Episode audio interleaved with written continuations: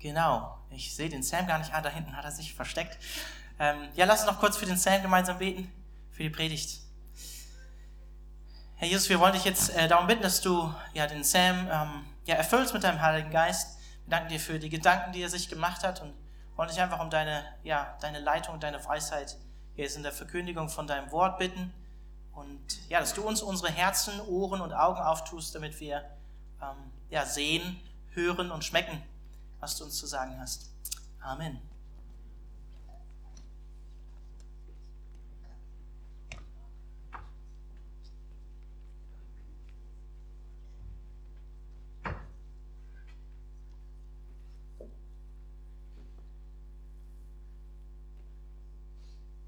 Ja, guten Morgen, auch von mir. Ähm, danke, okay. Ähm, ja, wir wollen einfach direkt beginnen. Vor, vor zwei Wochen haben wir die Apostelgeschichte abgeschlossen mit Paulus, wenn ihr euch erinnern könnt, unerschrocken und ungebeugt, bereit in Rom mit aller Freimütigkeit allen Jesus Christus und dem Königreich Gottes zu verkündigen, die zu ihm gekommen sind. Wir haben die Apostelgeschichte beendet mit der Perspektive, dass wir als Gemeinde Jesu weiterhin beauftragt sind, die Nationen zu Jünger Jesu zu machen. Und wir erinnern uns an, an Jesu Auftrag in Matthäus 28. Das heißt, die Menschen zu taufen auf den Namen des Vaters, des Sohnes und des Heiligen Geistes und sie zu lehren, alles zu befolgen, was unser Herr Jesus Christus seinen Aposteln gegeben hat, damit alle Nationen und Generationen das Heil Gottes sehen. Mit anderen Worten, all in für Jesus Christus. Das heißt, in der kurzen Reihe oder, oder Serie, in die wir heute starten, äh, möchte ich bewusst direkt an diese Perspektive aus der Apostelgeschichte, an diesem Auftrag anknüpfen. Das, worüber wir reden werden, ist nichts anderes, als wie wir bestimmte Menschen zu Jüngern machen. Und die Menschen, die ich meine und um die es geht, das sind unsere Kinder. Das sind unsere Kinder. Und ich bin gespannt auf die Reaktionen, äh, die diese Predigtreihe auslösen wird. Ich habe viele Gespräche geführt, manche lächeln schon, ähm, gehabt über die letzten Monate, vielleicht auch sogar Jahren mit Menschen hier aus unserer Mitte im Heimathafen unter anderem. Bin gespannt. Äh, andere Pastoren erzählen von teils heftigen Reaktionen auf, äh, solchen, auf solche Inhalte, als sie dieses gepredigt haben, was ich heute und an den kommenden Sonntage bringen will. Und daher ist es mir wichtig, am Anfang ein paar Dinge zu sagen. Ähm, das erstens ich, äh, wer mich nicht kennt, ich bin Sam, ich bin verheiratet, habe vier Kinder selber. Das heißt, ich bin mit meiner Frau Judith voll mittendrin in dieser Herausforderung, was es bedeutet, meine Kinder zu Jünger Jesu zu machen oder meine Kinder in Jüngerschaft anzuleiten, sie eine christliche Erziehung zu geben. Wir, meine Frau und ich, wir sind überhaupt nicht vollkommen. Wir haben auch nicht alle Weisheit ähm, der Welt. Wir sind ja nicht so nicht mehr so jung, aber auch nicht ganz reif. Ist halt so. Kann man nichts für tun. Wir werden erst, so Gott will und er uns gnädig ist, in der Zukunft die Frucht und Ernte unserer Arbeit in der Kindererziehung sehen dürfen. Und einfach als Beispiel, gestern, als ich über die Notizen für heute nachgedacht habe, wurde ich unterbrochen von den Schreien von drei Jungs und einem Mädchen, wie sie alles andere als die Frucht des Evangeliums von sich gegeben haben. Ja, auch unser Mädchen hat ein paar interessante Worte auf Englisch gelernt, was sie auch gerne einsetzt, um über ihre Brüder zu sprechen. Zweitens, heute Morgen und auch kommenden Sonntage, das sind keine Schlüsse, keine Überzeugungen, zu der ich oder zu der wir, meine Frau und ich, von heute auf morgen gekommen sind. So im Prinzip, ich habe einen spannenden Artikel gelesen, vergangenen Montag, und das muss ich euch unbedingt weitergeben.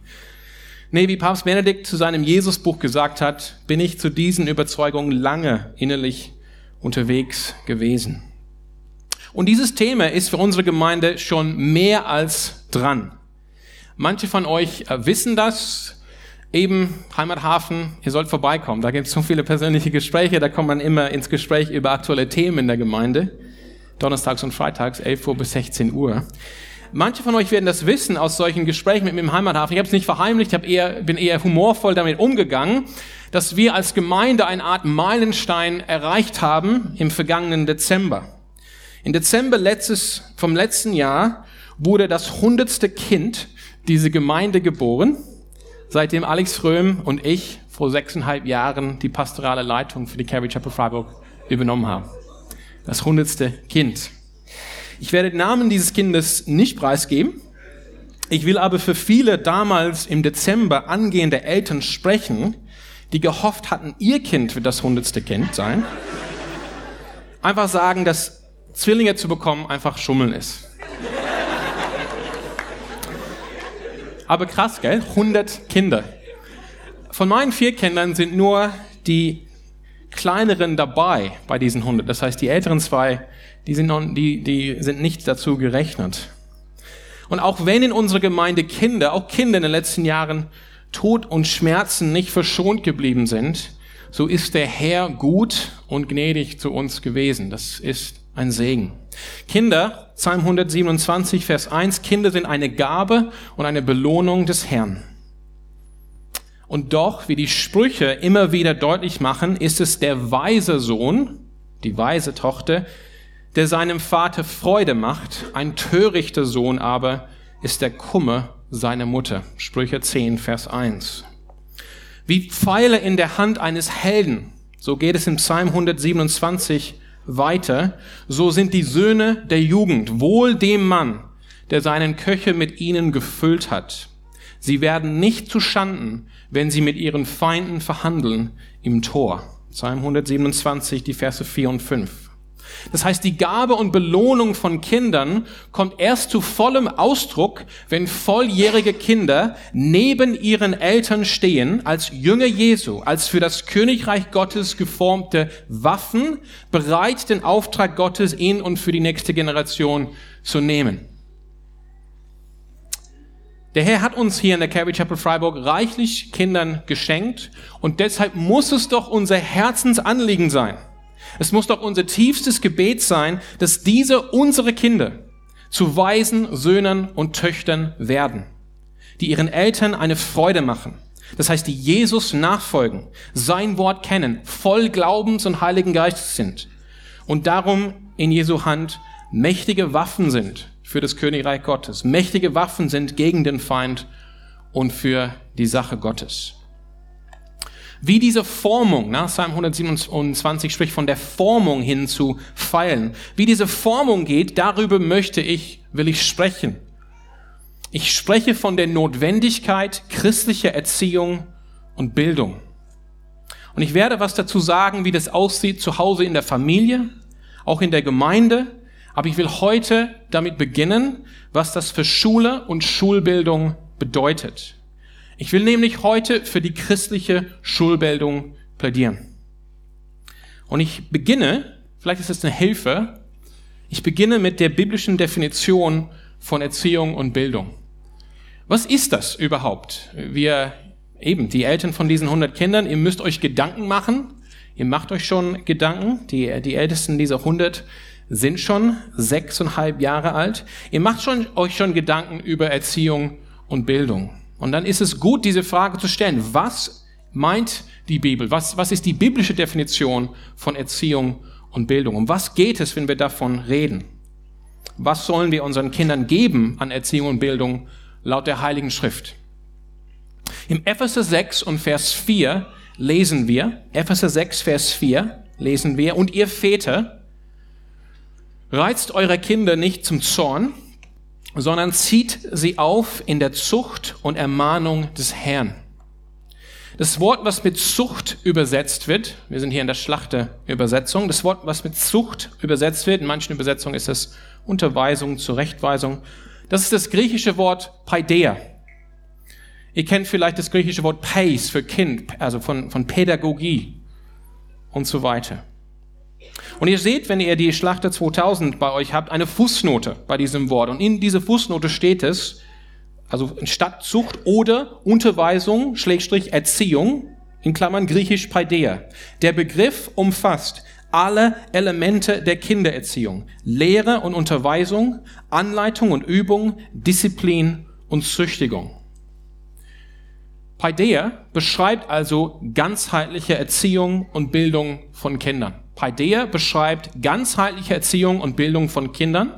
Es war das Wort der alten Griechen, der Athene zum Beispiel, für die Art, wie man eine gute und starke Gesellschaft kreiert, wie man Menschen formen, prägen kann, dass sie gedeihen, wie man Menschen von der Kindlichkeit zur Reife bringen kann, indem man sie dahin prägt, das Wahre, das Gute und das Schöne nicht nur zu kennen, nicht nur zu kennen, sondern auch zu lieben. Paideia war der Prozess der, wir könnten sagen, Enkulturierung eines jungen Atheners in die Bräuche, Traditionen, Gesetze und Kultur von Athen, von dem Volk Athens, damit dieser junge Mensch eben zum Athene werden konnte. Das wurde bestätigt durch die ephebische Gelübde, wo die, wo die Jungen quasi nach dieser Paideia quasi eine Gelübde abgegeben haben, dass sie das übernommen haben und dass sie die Stadt Athen an die nächste Generation in einem besseren Zustand übergeben werden. Dass sie alles dafür einsetzen werden, um diese Stadt zu schützen, zu verteidigen. Nicht nur irgendwie durch eine Stadtmauer, sondern die Kultur und die Prägung dieser Stadt zu verteidigen und weiterzugeben. Die ganzheitliche Prägung und Formung eines Menschen betrifft alles, wie es hier heißt in der Fußnote, Lehre, Unterweisung, Anleitung und Übung, Disziplin und Züchtigung. Es geht, das heißt, um Anbetung im Sinne von Verehrung Gottes. Welche, welchen Gott wird verehrt? Welchen Gott wird angebetet? Es geht um Ethik, Moral, wie man sich zu verhalten hat. Was ist gut? Was ist anstrebenswert? Traditionen, wie machen wir das? Wie leben wir als Christen? Warum beten wir und so weiter? Zwischenmenschlichen Verhalten. Dass wir versöhnt miteinander leben, dass wir einander vergeben, dass wir einander annehmen, wie Christus Jesus uns angenommen hat. Disziplinen, Weltanschauung, Kultur, Gemeinschaft. Es geht nicht nur um diese, um diese Dinge, sondern es geht auch um die Emotionen. Es geht um die Zuneigung und Lieben von Kindern. Dass sie lernen eben nicht nur das Gute und Schöne und Wahre zu erkennen oder zu kennen, sondern es auch zu lieben dass sie eines Tages mit dem Psalmisten vom Psalm 119 sagen können, ich liebe dein Gesetz. Es ist wie Honig auf meinen Lippen. Es geht um Zuneigung, Lieben, Wissen und Kenntnis, Person und Charakter. Und genau diesen Begriff, dieses Wort nimmt der Heilige Geist, also Paideia, nimmt der Heilige Geist, nimmt der Apostel Paulus und er gebraucht es in Bezug auf christliche Erziehung und Bildung. Denn wie es hier im Epheser 6, 4 heißt, diese Erziehung, diese Bildung, diese Prägung, diese Unterweisung ist nicht das griechische Paideia von Athen. Das ist nicht, was Paulus sagt, hey, ihr Epheser, ihr sollt euch, ihr sollt euch da voll reinknüpfen, anknüpfen an die, an die griechische Paideia, sondern es ist die Paideia, Epheser 6,4, des Herrn. Das heißt, es geht hier um die ganzheitliche christliche Erziehung und Bildung auf Gott gerichtet, zu Gott hin, innerhalb der und gehörend der Sphäre der Herrschaft und Autorität von Jesus Christus. Und die ist unendlich, alle Macht und Autorität im Himmel und auf Erde sind mir gegeben. Unendlich und auf der Grundlage von dem Wort des Gottes. Die Quelle für dieses Verständnis von christlicher Paideia oder Erziehung und Bildung kommt direkt aus Gottes Wort an das Volk Israel aus dem Alten Testament. Im Gesetz Gottes im fünften Buch Mose, Kapitel 6 und Vers 4, lesen wir die folgende Anweisung an das Volk Gottes. Höre Israel, der Herr unser Gott, der Herr allein.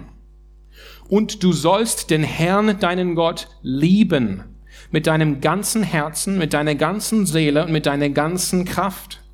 Und diese Worte, die ich dir heute gebiete, sollst du auf dem Herzen tragen Du sollst sie deinen Kindern einschärfen und davon reden, wenn du in deinem Hause sitzt oder auf dem Wege gehst, wenn du dich niederlegst und wenn du aufstehst.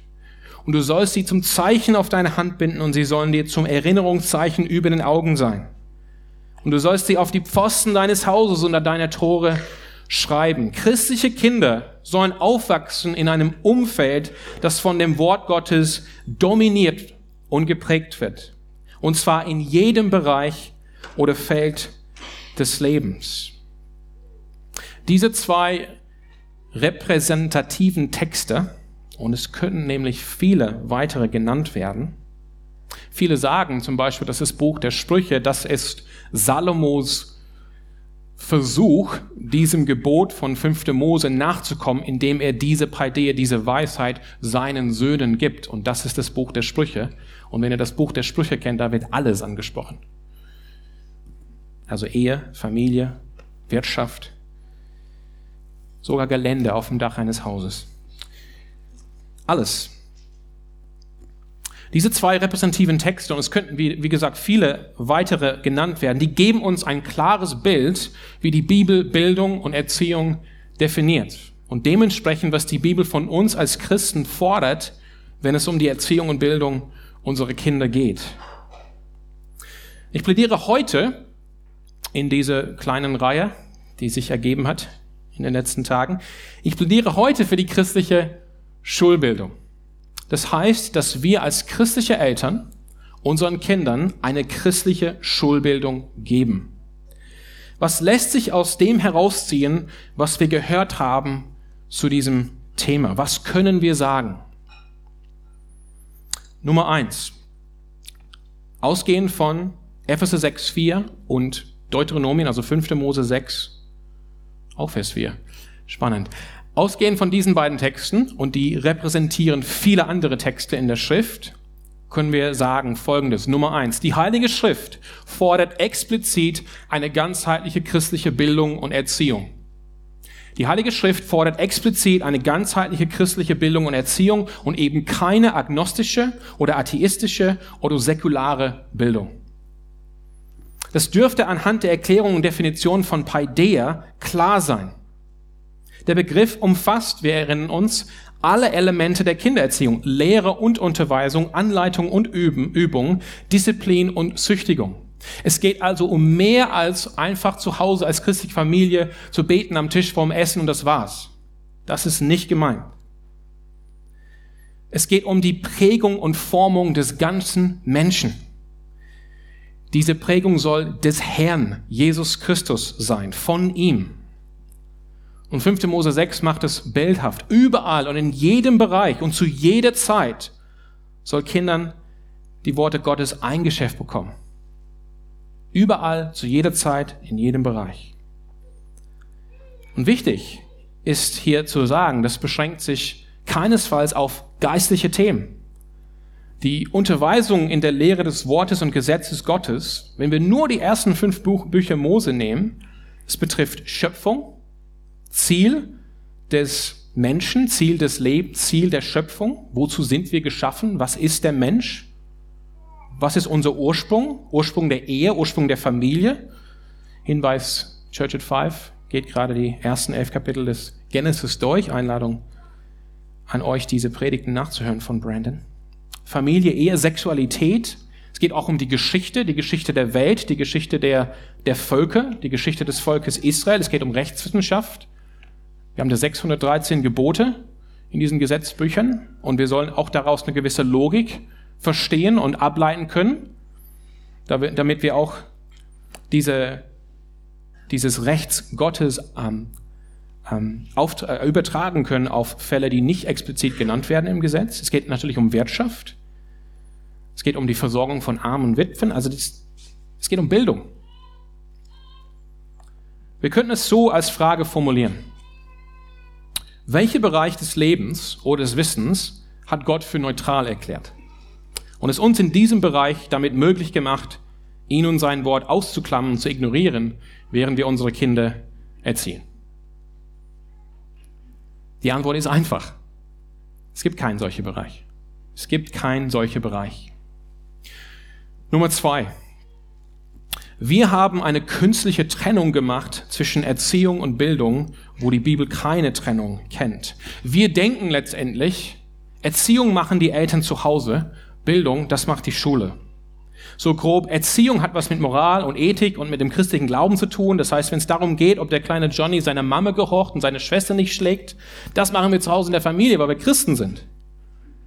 Aber wir überlassen in dem Fall unserem Staat die Vermittlung von vermeintlich neutralen Informationen und nennen das Bildung. Aber das ist eine Illusion. Wenn es kein Feld oder Bereich gibt, bei dem wir Gott, sein Wort und seine Offenbarung ausklammern können, so gibt es keine neutralen Daten oder Fakten oder Informationen oder Fächer. Sprüche 1, Vers 7. Die Furcht des Herrn, haben wir, haben wir darüber nachgedacht, die Furcht des Herrn ist der Anfang der Erkenntnis. Nicht der Anfang der Weisheit, wobei auch das, das steht in Kapitel 9, sondern es geht hier um Erkenntnis, es geht hier um Wissen. Die Furcht des Herrn ist der Anfang der Erkenntnis. Wahre Erkenntnis, und zwar in allem, gründet sich darin, dass man Gott kennt und ihn fürchtet. Lass uns gemeinsam Kolosse 1, Vers 15 und folgende hören. Kolosse 1, Vers 15. Und es geht hier um Jesus Christus, den Sohn Gottes. Der Sohn Jesus Christus ist das Ebenbild des unsichtbaren Gottes, der Erstgeborene, der über alle Schöpfung ist. Denn in ihm ist alles erschaffen worden, was im Himmel und was auf Erden ist. Das Sichtbare und das Unsichtbare. Seien es Throne oder Herrschaften oder Fürstentümer oder Gewalten. Alles ist durch ihn und für ihn geschaffen. Und er ist vor allem und alles hat seinen Bestand in ihm. Und er ist das Haupt des Leibes der Gemeinde. Er, der der Anfang ist, der Erstgeborene aus den Toten, damit er in allem der Erste sei. Warum gleichen zwei plus zwei vier? Warum ist die Erde 150 Millionen Kilometer und 93 Millionen Meilen von der Sonne entfernt? Warum ist das Weströmische Reich 476 nach Christus gefallen? Warum ist der Aconcagua der höchste Berg Südamerikas? Warum gibt es überhaupt den elektrischen Stromkreis?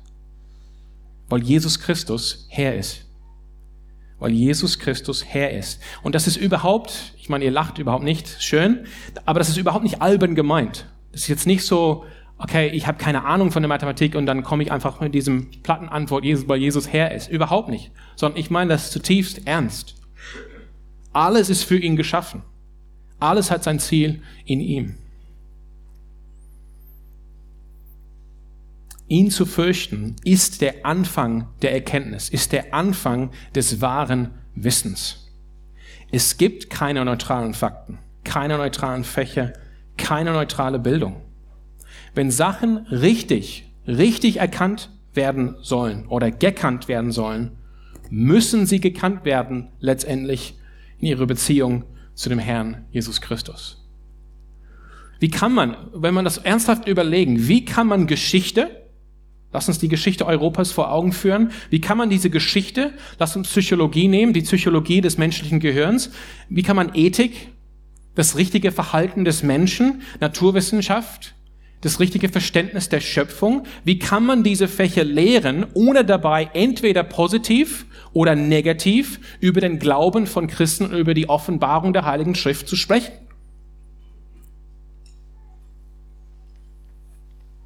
Und das führt mich zu Punkt drei.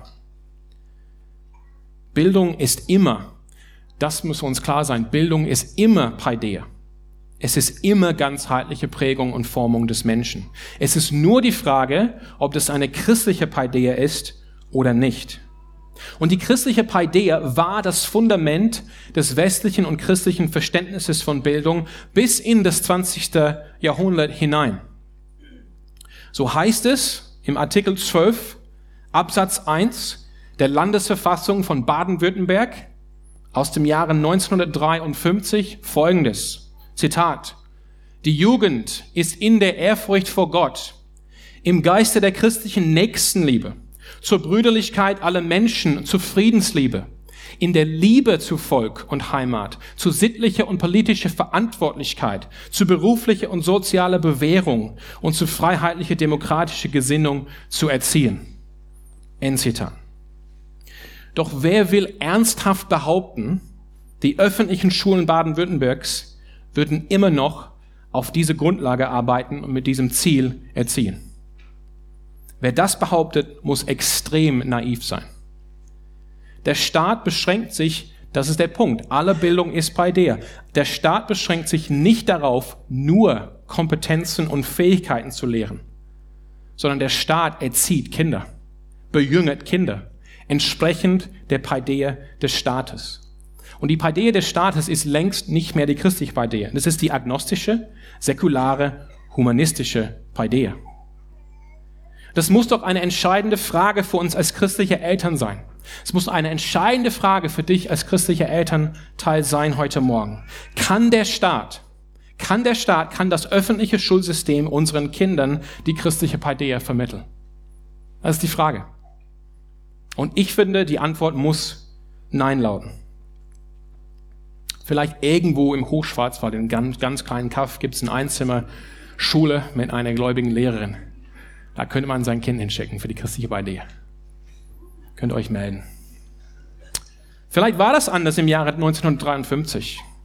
Aber der Staat und entsprechend das staatliche Bildungssystem verpflichtet sich eine Ideologie, die radikal antichristlich ist, nämlich dem pluralistischen, humanistischen Säkularismus. Alles, was wir bekennen mit unseren Lippen, was wir vorhin beim Lobpreis bekannt haben, das leugnet das Schulsystem in diesem Land komplett, absolut, von vornherein. Das öffentliche Schulsystem ist so ausgelegt, alle Fächer zu lehren ohne Bezug zu Gott, teilweise auch Religionsunterricht und definitiv ohne Unterordnung unter seinem Wort. Die Frage ist jetzt nicht, darf dieses Schulsystem geben? Das ist eine Frage für einen anderen Tag. Sondern die Frage ist, soll das unsere Kinder prägen?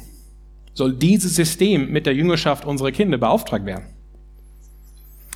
Hier ist es wichtig, an dieser Stelle eine Sache zu sagen. Mein Argument dafür, dass wir unseren Kindern eine christliche Schulbildung geben sollen, ist ein positives Argument.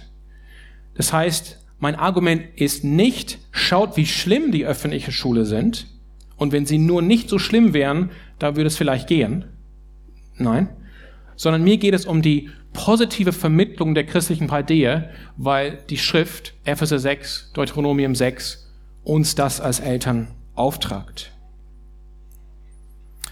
Aber die Vermittlung der christlichen Paideia, das können, das wollen die öffentlichen Schulen nicht. Das heißt, nochmal um klarzustellen, das Argument ist nicht davon abhängig, wie schlimm es ist in öffentlichen Schulen oder nicht. Das ist nicht der Punkt. Und doch muss uns klar sein, schickst du deine Kinder in eine öffentliche Schule, dann werden sie Teil eines Systems, das komplett mit den Ideologien von sexueller Vielfalt, unbegrenzte Selbstdefinition und Selbstbestimmung, dem Kult des Transgenderismus, dem Kult der antichristlichen und antimenschlichen Klimaideologie ist. Das sind die Zutaten, die auf der Packung stehen. Wir würden unsere Kinder, ich hoffe, nicht auf ein islamisches Sommerlager schicken, oder? Dann warum würden wir sie in ein humanistisches, säkulares Schulsystem schicken? Sprüche 15, Vers 7, die Lippen der Weisen sehen Erkenntnis, das Herz der Narren aber ist unaufrichtig. Bildung ist immer bei dir. Das heißt, ist immer Jüngerschaft. Wenn wir unsere Kinder an Heiden, das ist auch keine Beleidigung, das ist einfach eine Tatsache, wenn wir unsere Kinder an Heiden, das Wort meine ich nicht als Beleidigung, sondern als reale Beschreibung, wenn wir unsere Kinder an Heiden, an Menschen, die Gott nicht fürchten, übergeben, dann dürfen wir nicht überrascht werden, wenn unsere Kinder so werden wie sie. Bei christlicher, Punkt Nummer vier. Bei christlicher Erziehung und Bildung geht es also nicht um, in erster Linie um das Aneignen von Kompetenzen und Fähigkeiten, um mal später einen Job zu bekommen. Auch geht es nicht um Selbstfindung oder Selbstdarstellung oder Selbstbestimmung. Es geht darum, Kinder vollkommen dahin zu prägen, dass sie den Herrn, unseren Gott, in allen Dingen lieben lernen. Dass sie Gott lieben mit ganzem Herzen, mit ganzer Seele, mit ganzem Verstand und mit ganzer Kraft. Und zwar in allen Bereichen des Lebens. Kinder sollen so gelehrt und geprägt werden, dass sie als Christen denken und lieben. Dass sie als Christen denken und Jesus lieben, wenn sie Mathe, Geschichte, Naturwissenschaft lernen. Jesus hat uns gelehrt, dass das das größte Gebot ist, das Wichtigste, dass wir Gott lieben sollen, eben nicht nur von ganzem Herzen, ganzer Seele und ganzer Kraft, sondern mit unserem ganzen Verstand, mit dem Gehirn, mit den Brains. Unsere Kinder sollen eine Bildung bekommen, die sie darin unterweist, Gott zu lieben in allen Fächern, in allen Bereichen, die Herrschaft Jesu, den Fingerabdruck Gottes zu erkennen. Und Punkt Nummer fünf, letzter Punkt für heute. Gott gibt Eltern Gott gibt Eltern die Verantwortung für die Erziehung ihrer Kinder. Ihr Väter reizt eure Kinder nicht zum Zorn, sondern sieht, dass sie die Paideia des Herrn Jesus Christus bekommen. Auch an das Volk Israels damals, an die Eltern, Väter und Mütter. Ihr sollt von diesen Dingen reden immer, wenn ihr mit euren Kindern unterwegs seid. Ihr sollt diese Dinge euren Kindern immer einschärfen. Gott gibt Eltern die Verantwortung für die Erziehung ihrer Kinder. Diese Verantwortung liegt nicht beim Staat und auch nicht bei der Kirche. Also wir können hier mit, der, mit dem Kindergottesdienst, so sehr wir den Kindergottesdienst auch lieben, wir können euch den Auftrag nicht abnehmen, eure Kinder zu erziehen. Wir unterstützen lediglich Eltern in eure Verantwortung, eure Kinder zu erziehen. Die Verantwortung liegt nicht beim Staat, auch nicht bei der Kirche. Kirche und Staat haben beide ein Anliegen, dass Eltern ihre Verantwortung wahrnehmen. Aber es sind letztendlich wir, wir Väter, wir Mütter, wir sollen Gottes Wort bei unseren Kindern einschärfen. Wir sind dafür verantwortlich, dass unsere Kinder die Paideia, die ganzheitliche Bildung und Erziehung, die ganzheitliche christliche Bildung und Erziehung des Herrn Jesus bekommen. Und ich kann das nur sagen, wir brauchen einander. Ich merke, ich alleine schaffe ich das keinesfalls. Wir brauchen einander. Und deshalb mit dem hundertsten Kind ist es an der Zeit zu sagen, hey, komm, wir müssen uns gegenseitig unterstützen hierin. Und ich will nächsten Sonntag näher und mehr darauf eingehen. Aber so viel können wir mitnehmen oder rausziehen aus diesen repräsentativen Texten. Ich komme jetzt zum Schluss. Was heißt das? Was heißt das alles? Was will ich euch eigentlich geben? Wozu will ich euch ermutigen oder euch auffordern? auffordern? Und ja, ich möchte uns als christliche Eltern und christliche Gemeinde auffordern, unseren Kindern eine christliche Paideia zu geben. Das heißt, sie, das heißt, unseren Kindern eine christliche Schulbildung zu geben. Wie das aussieht und wie das geht, darüber werden wir kommenden Sonntag sprechen. Auf jeden Fall ist das ein Weg. Das ist ein Weg. Das ist ein Weg, der Zeit und Weisheit und vor allem Zusammenarbeit braucht. Es ist nicht leicht, das weiß ich. Es ist nicht leicht. Und deshalb ist es jetzt nicht so eine Reflex, reflexionsartige ähm, Reaktion, oh, okay, krass, ich muss jetzt heute Nachmittag irgendwie handeln. Nein, sondern es ist ein Weg. Es braucht Zeit und Weisheit. Vor allem braucht es innerhalb dieser Gemeinde Zusammenarbeit der Eltern und Familien mit Unterstützung der anderen. Es ist nicht leicht und das weiß ich. Doch an dieser Stelle muss es gesagt werden, was in Gemeinden nicht erwähnt werden darf. Die verlorene Jugend. Die verlorene Jugend. Unsere verlorene Jugend. Fakt ist, Fakt ist, dass wir mehr junge Menschen und Jugendliche verlieren aus christlichen Familien, als dass wir Bekehrten aus Mission, Evangelisation oder Jugendarbeit gewinnen. Es ist so. Und das betrifft auch diese Gemeinde. Ich kenne hier die Jugendarbeit. Ich bin vielleicht nicht der begabste Jugendmitarbeiter aller Zeiten. Würden vielleicht auch manche da in der hinteren Reihe auch bestätigen. Aber ich kenne die Jugendarbeit dieser Gemeinde. Und ich kenne junge Menschen, die bei uns in der Jugendarbeit waren, in der Gemeinde waren und nicht mehr mit Jesus unterwegs sind, den Glauben verlassen haben, die Gemeinde verlassen haben, die eigentlich nicht mit Jesus unterwegs gehen wollen. Und das will ich nicht, ich will das nicht verschweigen und das will ich nicht mehr sehen. Heißt das im Umkehr, wenn die Kinder auf eine christliche Schule gehen, dann werden sie automatisch Christen und werden in den Himmel kommen? Nein. Nein, das ist nicht so. Wir werden alleine durch den Glauben gerettet, nicht durch Werke. Aber ich glaube, ich glaube, mit Absicht und Überzeugung unsere Kinder christlich zu erziehen, hat eine Wirkung darauf, ob sie selber Christen werden und wie sie dann als Christen sind, wie reif sie dann als Christen sind. Das glaube ich mit Absicht und Überzeugung unsere Kinder christlich zu erziehen, den Kindern eine christliche Paideia zu geben und diese Paideia nicht dem Staat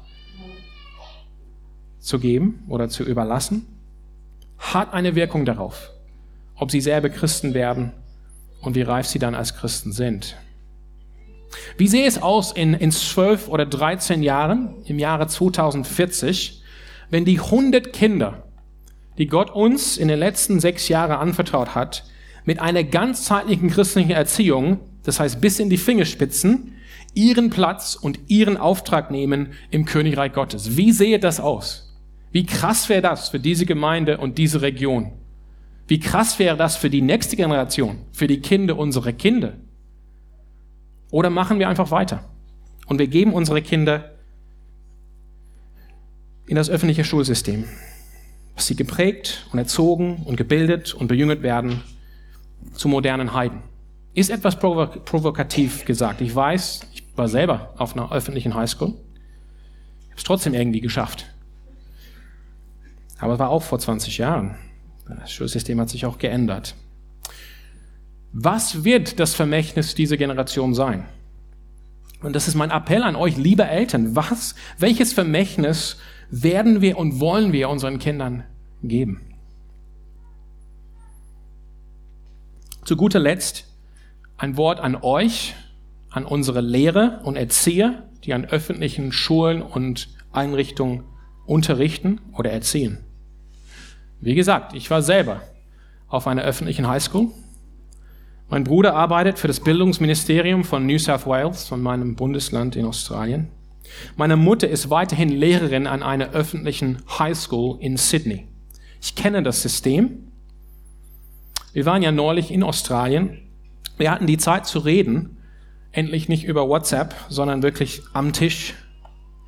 Und meine Mutter, Highschool-Lehrerin seit keine Ahnung wie lange, sehr lange, ist für mich, meine Mutter ist für mich eine Inspiration und ein Vorbild.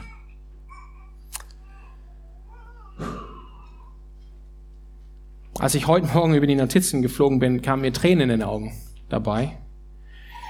Wie sie Zeugnis von Jesus gibt in dieser Schule, wie sie mit jungen Menschen spricht, die so verwirrt sind, so kaputt sind, die so lost sind. Es fordert mich heraus, es inspiriert mich. Es kostet ihr was. Sie riskiert ihren Job mehr und mehr, weil sie Jesus Christus bekennt. Und sie macht es trotzdem. Und ich finde das inspirierend. Wenn du als Lehrer in der öffentlichen Schule bist, dann verstehe ich, dann bitte, verstehe diese Botschaft heute Morgen keinesfalls als Aufforderung, deine Schule oder dieses System zu verlassen. Ganz im Gegenteil. Im Jesu Namen unterwegs zu sein im öffentlichen Bildungssystem ist eine würdige und wichtige Berufung für einen Christen und für einen christlichen Lehrer. Und wir müssen für euch beten. Wenn Paideia so prägend ist, dann liegt es auf der Hand, dass Paideia geistlich bekämpft wird. Ein Gebiet der geistlichen Kampfführung sein wird. Die Herzen der Jugend an sich zu ziehen, das hat große Wirkung auf eine Gesellschaft. Das heißt, wir müssen für euch beten. Und ich bin, und ich weiß von anderen Leitern, von, von uns allen eigentlich, könnten wir sagen, ich bin jede Zeit bereit mit dir, wenn du Lehrer bist in der öffentlichen Schule, bereit bin mit dir und für dich zu beten, hier vorne, für eine Salbung des Heiligen Geistes für dich, für Weisheit und für Mut und für Ausdauer und für Kühnheit und für offene Türen. Ich stehe voll hinter dir. Und ich bin froh, dass wir so viele junge christliche und auch nicht mehr so junge christliche Lehrer haben im öffentlichen Schulsystem.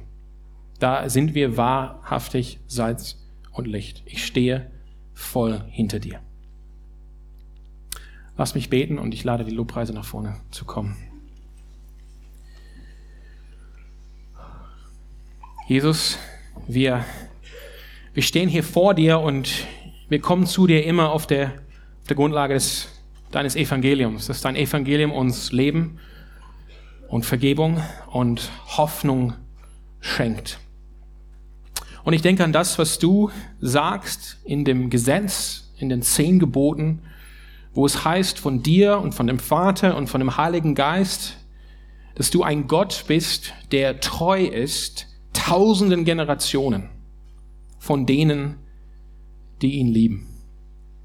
Und wir wollen dir treu sein, wir wollen dich lieben, wir wollen dir treu sein in der Erziehung unserer Kinder, wir wollen dich lieben, wir wollen auch unseren Kindern vorleben und zeigen, Freude, die Freude, die wir an dir haben, die Liebe, die wir für dich haben, die Ehrfurcht, die wir vor dir haben, dass wir deine Herrschaft in allem sehen, über alles anerkennen und dass wir sehen, diese ganze Welt gehört dir.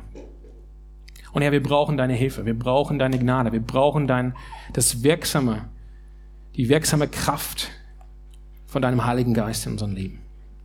Ich bete einfach für die Gemeinde, dass jetzt, ähm, ja, vielleicht nach der, am Gottesdienst heute wichtige Fragen an mich herangetragen werden in den persönlichen Gesprächen. Ich bete für die Gespräche unter Eltern und Familien, dass sie fruchtbar sind, dass sie reif sind, dass sie ermutigend sind, ähm, dass sie hilfreich sind. Schenke du uns einen Blick für das Vermächtnis der nächsten 50, 100, 150 Jahren. Schenkst du, schenk du uns eine, eine Liebe, eine wahre Liebe für unsere Kinder und für die Kinder unserer Kinder. Amen.